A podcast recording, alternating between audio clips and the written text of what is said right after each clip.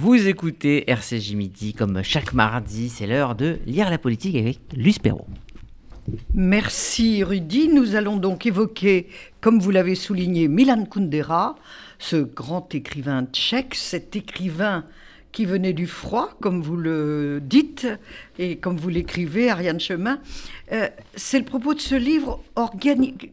Vous, vous, évoquez celui qui a organisé sa propre disparition. Exactement. Exactement. En fait, ce qui, était étonnant, c'est que j'ai lu Milan Kundera quand j'avais 20 ans. Comme euh, voilà, je dirais pas que c'est le plus grand écrivain vivant, mais c'est l'écrivain de mes 20 ans. Et j'ai plongé dans son univers. Bon. Et il habite à Paris. Et euh, un jour, je l'ai croisé dans une épicerie, je me souviens, rue Monge, à Paris, dans le 5e. Et puis une autre fois, je l'ai croisé euh, du côté du, du, boulevard Raspail. Et j'avais presque imaginé qu'il avait disparu vraiment. Je, je, peux dire que je pensais qu'il était mort. Et, euh, et, le fait, cette rencontre, qui a quelque chose d'ailleurs d'assez kundérien, quand on connaît l'univers de, de, Kundera, où tout est jeu oui. de hasard, rencontre, etc., je me suis dit, c'est incroyable cette personne qui a hanté mon imaginaire, eh ben, elle est là et j'ai envie de Vivante, raconter sa vie. Vivante. À Paris. Alors, qui est Milan Kundera? Quelle est sa vie? Quelle est son œuvre? Euh, Quelle est sa force et quelles sont ses failles?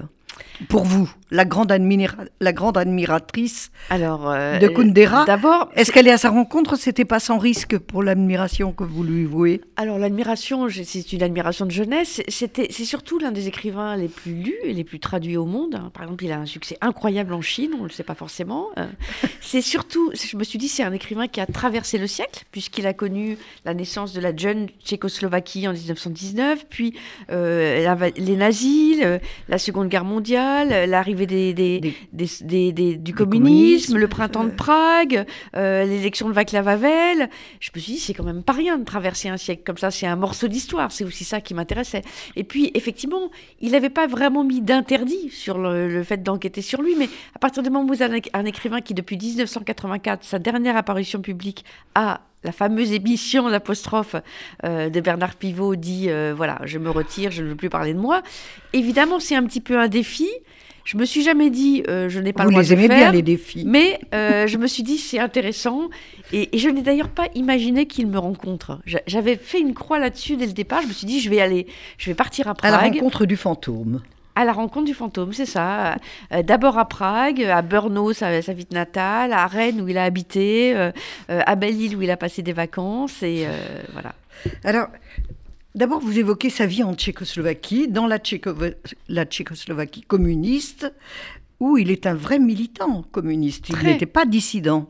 Très, on l'ignore ça. Il a été très militant. Il a écrit des poèmes euh, qui sont des poèmes euh, oui, soviétiques, on pourrait dire. voilà, j'en ai cité un euh, à la gloire du régime. Il est jeune et il essaie de faire adhérer son père qui ne veut pas trop au parti communiste. Tout ça, c'est intéressant. La musique. La musique, mais c'est intéressant chez Milan Kundera, c'est que il gomme. J'ai découvert qu'il gommait à la fois une partie de son passé. Il peut gommer des passages de ses livres.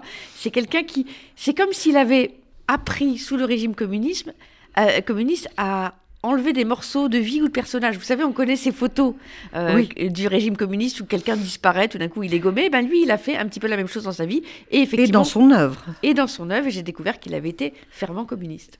Et, et, et, peu de gens le savent d'ailleurs. On l'a vraiment oublié. Oui, parce que il a fait en sorte que. Il a fait en Alors, sorte que. il y a aussi, euh, vous l'évoquez beaucoup, et c'est elle qui fait le lien entre vous, sa femme Vera, qui était également célèbre euh, et, et, bien vue du Parti communiste en, en, en Tchécoslovaquie à l'époque. C'était Anne Sinclair. C'est euh, le mot qu'elle a employé quand je lui dis mais quand même euh, vous étiez très connue, vous étiez une journaliste. Elle a dit oui j'étais comme Anne Sinclair où tout le monde la reconnaissait dans la rue, une ravissante femme très douée. Euh, voilà c'est elle d'ailleurs qui annonce à la télévision tchèque l'arrivée et l'entrée des chars russes. C'est quand même pas banal et c'est vrai qu'elle a mis sa vie entre parenthèses, qu'elle s'est un peu effacée et c'est devenu sans que je m'en rende compte au fond. Comme Anne Sinclair d'ailleurs.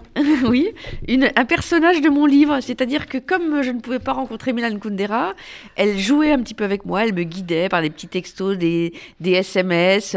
Et en fait, je pense qu'elle se méfiait aussi parce qu'elle-même a été journaliste. Donc elle sait ce que peuvent faire les journalistes, mais elle m'a pas fermé la porte et ça a été ma chance. Alors, il y a donc cette première vie en Tchécoslovaquie de communiste, mais quand même il a des, des, rapports avec par ses livres d'ailleurs, il a des rapports avec des amis parisiens très puissants, euh, comme Colette Gallimard, euh, Dominique Fernandez. donc, racontez un peu comment s'est préparé doucement sa venue en France. Le paradoxe, c'est que la, préparation de sa venue en France, je l'ai découvert dans les archives euh, de l'ancienne police secrète tchèque, auquel j'ai eu la chance d'avoir accès. Et donc, évidemment, tout était en tchèque. C'était un énorme. c'est sur microfilm, c'était des milliers et des milliers de pages. Commencé à regarder ça dans ma chambre d'hôtel. Je me souviens quand j'ai récupéré ce dossier, un peu découragé. Et puis tout d'un coup, j'ai vu apparaître effectivement des tas de noms français. Euh, Claude Gallimard, Colette Gallimard, Roger Grenier, euh, euh, Philippe Roth. Et je me suis rendu compte qu'au fond, effectivement, il le raccorde d'ailleurs volontiers, au fond, il avait il avait noué des tas de liens avec la France, et c'est pour ça qu'on peut dire que ce n'est pas euh, comme Václav Havel, un dissident, c'est quelqu'un qui a choisi de partir en France. Alors évidemment, je me rends compte aussi en lisant ces archives que le régime euh, de l'époque était très content de le voir partir, hein, parce qu'il était quand même, il était aussi lui-même surveillé, espionné, comme le film La vie des autres avec sa femme Vera. Comme sa femme d'ailleurs. Comme sa femme, c'est d'ailleurs invraisemblable parce qu'on on voit l'énergie stupide et bête de l'administration euh, de la police secrète à, passer des heures à regarder avec qui il va se promener dans un bois, avec qui il prend le thé. Euh, S'ils prennent le chien, pas le chien. Exactement. Euh, il va même, ils vont voir parfois des diseuses de bonne aventure parce qu'ils adorent tous les deux euh, le hasard, les jeux de hasard. Et tout est retranscrit parce qu'on se rend compte que le diseur de bonne aventure, et eh évidemment, il va tout de suite se confier. C'est un indique qui va tout de suite se confier à la police secrète tchèque. Mais c'est vrai qu'on voit là qu'il est, quand il part en France en 1975, et eh ben, tout est prêt au fond. Et personne ne l'a empêché de partir. En quelque sorte, on a facilité même son départ. Tout à fait. On a facilité son départ et il, euh, il s'en va avec quelques appuis français, essentiellement euh, des personnes qui sont proches de, Raymond Barre, de la droite euh, de l'époque, et qui vont essayer de l'aider pour lui trouver un poste à l'université. Et donc, il, a, il atterrit à Rennes en allant un peu vite. C'est ça. Ils prennent la route euh, dans une voiture. Alors, raconter, euh, les, archives de la police secrète racontent que la voiture est rouge. En fait, euh, Vera Kundera m'a dit qu'elle était bleue. Preuve qu'il faut faire très attention aux archives qui peuvent aussi mentir. Ils arrivent dans une espèce de tour invraisemblable, une construction des années 70. Ils trouvent cette ville très vilaine, mais au fond, ils y sont assez heureux. Et ils racontent, enfin, c'est surtout sa femme qui m'a raconté la France avec un peu les, les yeux des persans de Montesquieu. Vous savez, quand vous arrivez dans une ville ou un monde que vous ne connaissez pas, vous avez cette forme de naïveté pour raconter les choses. Et je me souviens que parmi les détails qu'elle m'avait donnés, elle me dit je vais au supermarché et j'ouvre et je vois qu'il y a au moins 70 sortes de moutardes différentes. Elle ouvre les pots, elle les goûte et elle le raconte, elle qui ne connaissait pas ce genre de condiments, avec euh, beaucoup d'humour. D'ailleurs, elle a beaucoup d'humour dans le euh, Vera euh, Kundera quand elle échange avec vous également.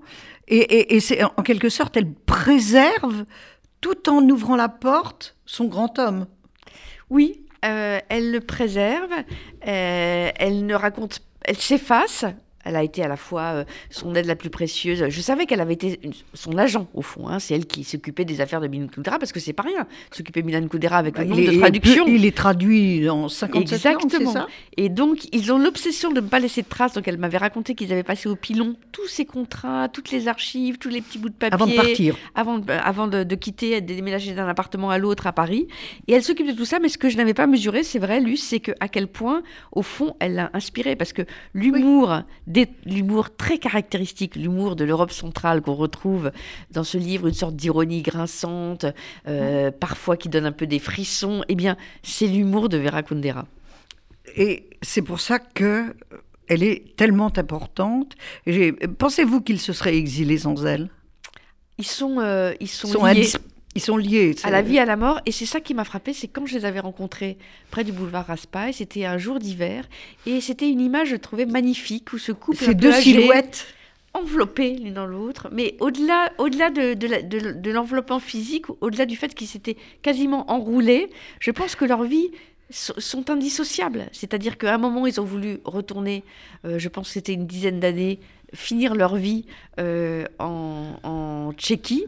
Et il y a des articles très, très désagréables qui sont sortis sur eux là-bas, à Prague. Donc ils ont renoncé. Donc en fait, leur, ils étaient ensemble durant tout leur exil. Ils sont devenus français ensemble. Maintenant, ils sont franco-tchèques, puisqu'ils viennent de reprendre il y a un an la nationalité tchèque. Donc en fait, ils font tout ensemble. C'est un, un, couple, des, comme, comme il y en a beaucoup dans la littérature, un couple d'écrivains avec une, une femme qui est là et qui porte l'homme.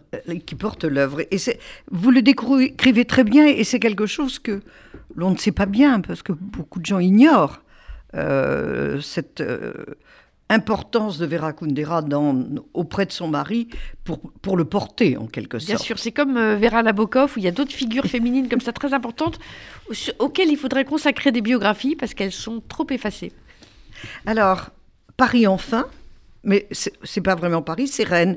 Alors, il y a le rôle que joue Dominique Fernandez. C'est assez étonnant de retrouver Dominique Fernandez auprès de, de, Kundera. C'est lui qui, en quelque sorte, fait qu'il a ce poste à l'université de Rennes. C'est ça. En fait, Milan Kundera, il est décoré pour euh, ses premiers romans, La plaisanterie que tout le monde connaît. Il, il vient recevoir des, des, des, prix en France. Il vient seul, d'ailleurs. Il laisse euh, Vera Kundera à Prague. Et là, il commence à être introduit dans un petit milieu littéraire, de salon, et puis aussi d'académiciens, et qui décide euh, qu'il faut aider Milan Kundera. Il leur raconte qu'il veut venir à Paris, que sa vie est un enfer, et pour cela, il faut lui trouver un poste à l'université. Donc, à Paris, ça vient un peu plus tard. Il va devenir professeur à l'école des hautes études dans sciences sociales, le HESS, mais, en attendant... Ça, c'est dans un, un, deuxième temps. Voilà, il est, à, il est à Rennes et il fait cours dans un amphi sur la littérature d'Europe centrale et, euh, et, euh, et, sur Kafka et sur ses écrivains préférés. Et d'ailleurs, il y a pas mal d'anciens étudiants qui ont gardé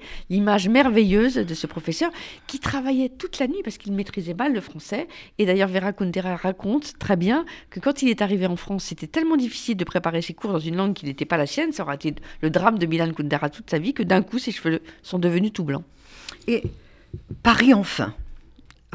Entre-temps, il y a les vacances à Belle-Île. C'est très joli aussi ce que vous racontez sur euh, leur séjour, comme ça, en Bretagne, où ils découvrent petit à petit euh, un bout de France. Un bout de France, et ce qui les frappe le plus, ce sont les déjeuners français. Ces moments où tout le monde se met autour de la table, tout le monde parle, tout le monde se dispute, tout le monde s'engueule. Et ça, ils disent, elle m'a dit ça, Vera Gondera, je trouvais ça joli. Elle m'a dit, en fait, votre pays s'écroulerait s'il n'y avait pas ces déjeuners-là, qui sont si français et qui, au fond, portent euh, un pays plus peut-être parfois que des institutions plus formelles. Elle racontait ça.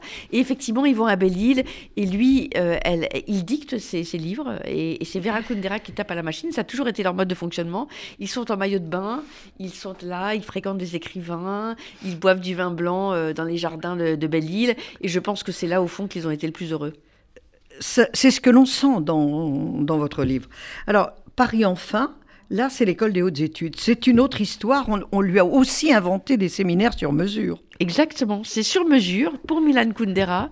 Euh, c'est l'époque aussi de, tous les possibles à l'école des hautes études. Hein. Il y a des grandes figures qui sont là, Barthes, on croise des, grands philosophes, des grands, des, des, grands historiens. C'est le creuset de la vie intellectuelle à l'époque. Le creuset beaucoup plus qu'aujourd'hui. Et là, ce séminaire est très prisé et puis il ne peut pas prendre tellement de, personnes que ça. Donc ça m'a amusé de retrouver les personnes euh, qui avaient assisté à ce séminaire. J'ai retrouvé la romancière Simonetta Greggio qui était sans doute la, plus jeune et qui raconte très bien qu'elle elle, s'était inscrite parce qu'elle voulait savoir à quoi ça ressemblait un grand écrivain vivant.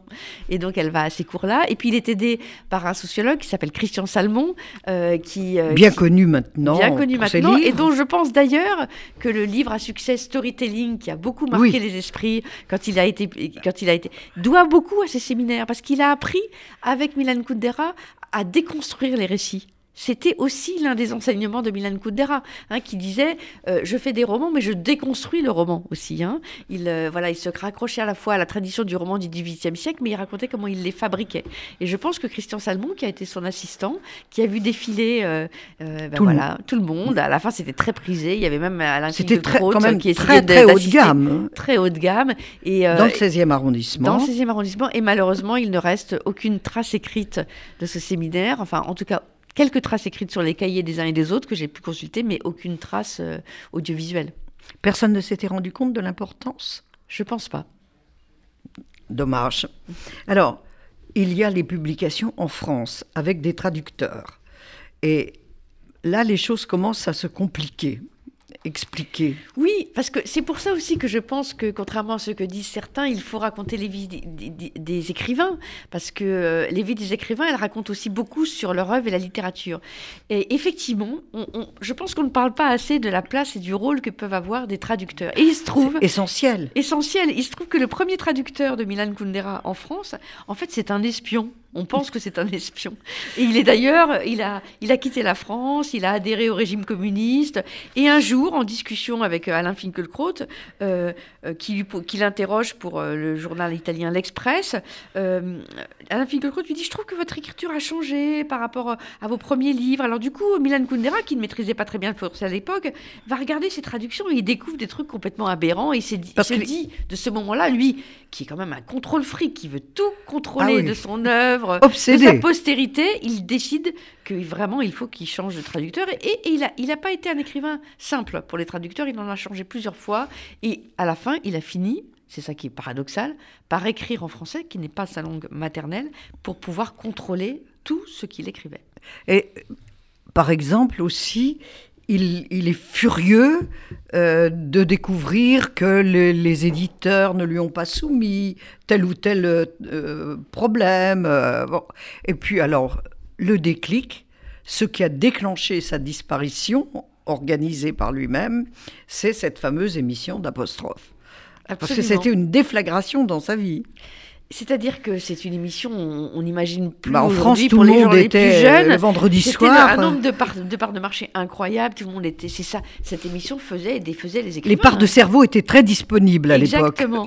et donc il est invité. Et, d'ailleurs il y a une scène très jolie qu'a racontée l'autre jour euh, dans le journal du dimanche euh, Bernard Pivot. Il reçoit euh, Milan Kundera et une des photos les plus célèbres de lui, c'est une photo où il met ses mains sur son visage parce qu'il veut pas que les photographes au début de l'émission le prennent en photo. Elle avait d'ailleurs été publiée à plusieurs reprises ici et là. Et euh, il, m'a raconté, Bernard Pivot, il l'a raconté à nouveau euh, il y a quelques semaines dans le journal du dimanche.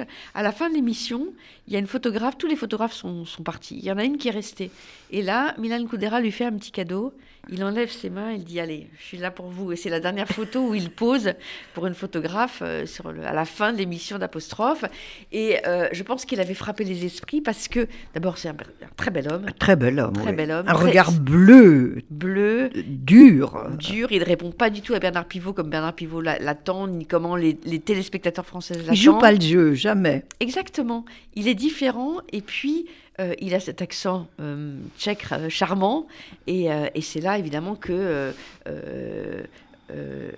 ces livres commencent à devenir des best-sellers, s'envolent, jusqu'à devenir d'ailleurs aujourd'hui peut-être des livres un peu pour misinette. Quand on regarde les, réseaux sociaux, on voit qu'il y a des citations de Kundera euh, comme ça, sorties du contexte, qui me font penser parfois à la manière dont on cite Khalil Gilbrand ou des... Vous voyez il, a presque été un peu récupéré et c'est pour ça que je pense qu'il faut replonger dans ces livres euh, qui qu'on n'oublie pas, qui reste dans les mémoires, des, des nouvelles euh, incroyables. Je pense à celle de, de, ce couple qui décide à jouer au conducteur et à l'autostoppeuse. Elle, elle décide de, voilà, et, tout d'un coup le truc tourne mal parce qu'elle tout d'un coup elle veut plus jouer l'autostoppeuse et son mari continue à jouer euh, l'homme qui prend une jeune fille qu'il ne connaît pas au bord de la route et tout part euh, devient atroce. Voilà, il a le goût de l'absurde, il a le goût de l'humour. Il, il raconte au fond euh, un pays qui vivait sous le communisme, mais au fond, tout ça est intemporel et on peut l'imaginer tout aussi bien aujourd'hui, euh, ailleurs et avec, euh, dans un autre contexte. Alors, il est allé quand même, tout en organisant sa, disparition, il est allé plus loin quand même. Il, il a accepté d'abandonner sa, nationalité tchèque. Il se fait naturaliser français. C'était pas sa demande, on lui a conseillé. C'est-à-dire que pendant une petite époque, il est apatride. Quand il arrive en France, il est apatride parce qu'on l'a déchu de la nationalité tchèque. Et c'est pour ça d'ailleurs qu'ils ne partent que dans des territoires français. Ils vont aux Antilles, ils vont à Belle-Île, ils vont en Corse. C'était le lieu parce que c'était qu'il n'avait pas de passeport. Et c'est vrai qu'aujourd'hui, la notion d'apatride, ça paraît invraisemblable. Bon. Et ensuite, il devient français. C'est François Mitterrand, après son élection, parmi les premières mesures symboliques qu'il prenne, Jack Lang me l'a bien raconté, c'est ça. Mais c'est très important dans sa vie, je crois, d'abandonner finalement définitivement euh, son pays. Il abandonne son pays, il dit voilà, la France c'est ma deuxième patrie, c'est même maintenant ma patrie, dit-il, quand il reçoit euh, euh, ce passeport français. Et, c'est ça qui est intéressant aussi dans la vie de Milan Kundera et de Vera Kundera, c'est que au fond, c'est pour ça que je, disais, ça me fait penser un petit peu à, à l'avenir de l'Europe, c'est-à-dire qu'à la fin de leur vie, tout d'un coup, ils sont atteints d'une nostalgie qui dont ils pensaient être complètement débarrassés. Et puis il y a dix ans, tout d'un coup... L'âge venant. L'âge venant. Aujourd'hui, Milan Kundera, il parle beaucoup plus en tchèque qu'en français. Euh, voilà, l'âge venant, tout d'un coup, il y a une terrible émotion qui les prend, une l'envie de retourner vivre chez eux. Or, ça n'a de parler leur langue, de parler leur langue, de revoir les rivières dans lesquelles ils se baignaient petits, euh, la ville dans laquelle ils ont tant aimé se, se promener, cette ville qu'ils adoraient tous les deux parce que Prague est une ville merveilleuse où il y a des collines. Il n'y a pas beaucoup de villes comme ça euh, euh, dans le monde, et c'est en ça que, que, que, cette histoire est tragique au fond totalement tragique parce qu'il est allé plus loin dans son... Alors, il refuse toute communication, il refuse euh, les contacts avec le monde, mais il va plus loin. Il, a, euh, il est naturalisé, mais il abandonne aussi sa langue. Il commence à écrire en français, et peut-être est-ce un drame pour, un drame son écriture. On ne peut pas s'empêcher de penser que ses livres en français sont moins bons que les livres qu'il a écrits en tchèque, mais c'est aussi à la fois une manière de dire je suis français, mais c'est aussi une manière, je le disais, de, s'enfermer dans l'exil quand même. Et de contrôler aussi, parce que quand on écrit en français, on n'a plus besoin de traducteur, donc personne ne peut.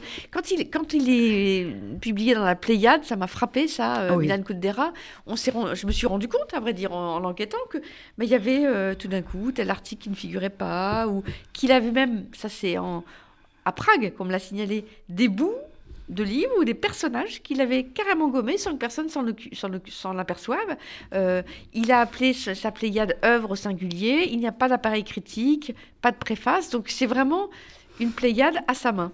Mais il a quand même gardé, en dépit de l'exil, quelques relents du, communisme, il fait disparaître, par exemple, ce qui est un comble en France, une introduction d'Aragon. Exactement. Ça, c'est quand même inouï. C'est inouï parce que parce que c'est ça qu'il avait lancé. Hein. C'est Aragon. Bien sûr, c'est Aragon. Euh, C'était la référence tout de même. C'était euh, l'époque où euh, voilà où il voyait Aragon était un communiste qui se voulait d'ouverture, disait-il, et tout d'un coup il voit dans dans, dans Kundera un écrivain qu'il a envie de soutenir, d'aider, donc il fait la préface de la plaisanterie, puis elle disparaît effectivement dans la Pléiade. C'est extraordinaire tout de même.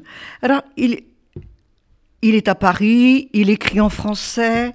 Je pense que peut-être c'est là que la nostalgie commence à, venir. Mais tout d'un coup, la Tchécoslovaquie revient dans sa vie. Il y a cette fameuse affaire de Verasek. Je pense que mon accent est épouvantable. Racontez ce qui s'est passé.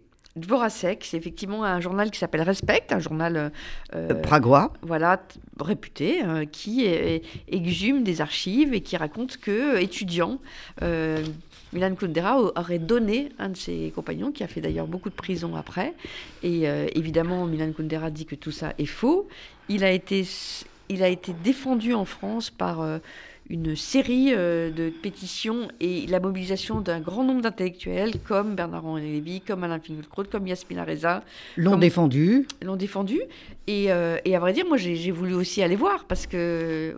Vous avez consulté les archives Oui. Sur place J'ai consulté les archives sur place et j'ai aussi pu voir que dans d'autres circonstances, je citais l'exemple de la voiture qui n'était pas rouge mais bleue, elles peuvent se tromper, ou du chien de, de Vera Kundera euh, qui n'était pas un chien mais une chienne. Bon, et donc, euh, à vrai dire, je serais bien incapable de dire ce qui s'est passé à l'époque. Hein, je serais bien incapable. Il était quand même militant à l'époque. Il était militant, mais évidemment, je me suis demandé si euh, cette volonté de se cacher venait pas aussi euh, une manipulation, de, soit soit d'une manipulation, soit de quelque chose qui s'est réellement passé. Mais en même temps, je n'ai absolument pas envie de juger euh, parce que je suis incapable de vous dire ce qui s'est exactement passé et que parce que euh, par ailleurs, l'époque n'était pas simple.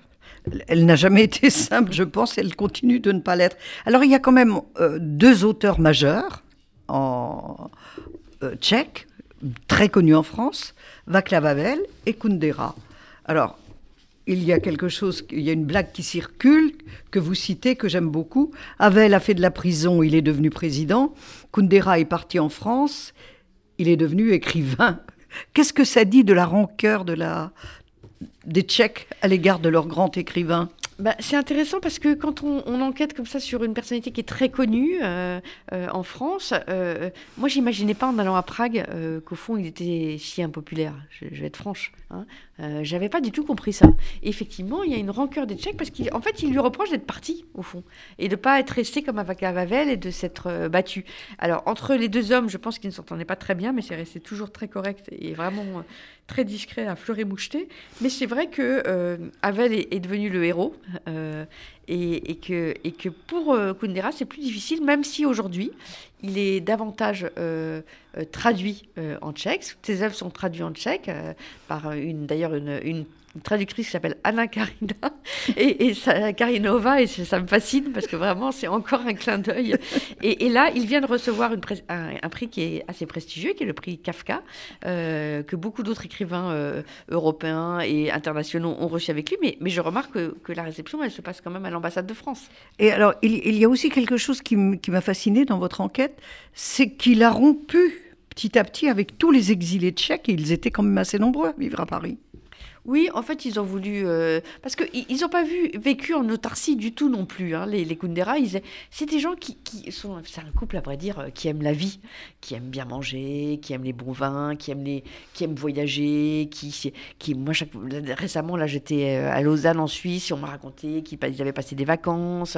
Ils sont allés aussi dans les pays nordiques, ils ont bougé, ils sont curieux, ils aiment. Bah, c'est la Mittel Europa. C'est la Mittel Europa, et puis ils aiment aller à une exposition de peinture, etc. Donc ils sont plus repliés avec l'âge. Mais la vérité, c'est qu'ils avaient beaucoup d'amis euh, et qu'ils ils, étaient curieux de tout, y compris de la politique. Dernière question, pourquoi cette fascination pour Kundera? Alors, fascination, je ne sais pas. Je trouve que c'est toujours euh, incroyable de voir devant soi en vrai quelqu'un qui a euh, une telle notoriété et qui a enchanté autant de lecteurs. Euh, c'est ça qui m'a frappé, c'est cette rencontre entre, entre finalement. Moi, j'aime bien raconter les grands hommes ou les personnages importants à, travers des, à travers des petits détails. Euh, je trouve que c'est toujours raconter la vie de gens extraordinaires de façon ordinaire, ou par ailleurs d'ailleurs dans la vie de gens ordinaires de manière extraordinaire. C'est ça que j'aime dans le journalisme et c'est ça qui m'a plu. Vous aimez la littérature, vous aimez la politique le livre incontournable de l'été, c'est à la recherche de Milan Kundera, d'Ariane Chemin. C'est publié aux, éditions du Sous-sol et c'est vraiment un petit, une petite merveille, un petit chef-d'œuvre. Je vous le recommande.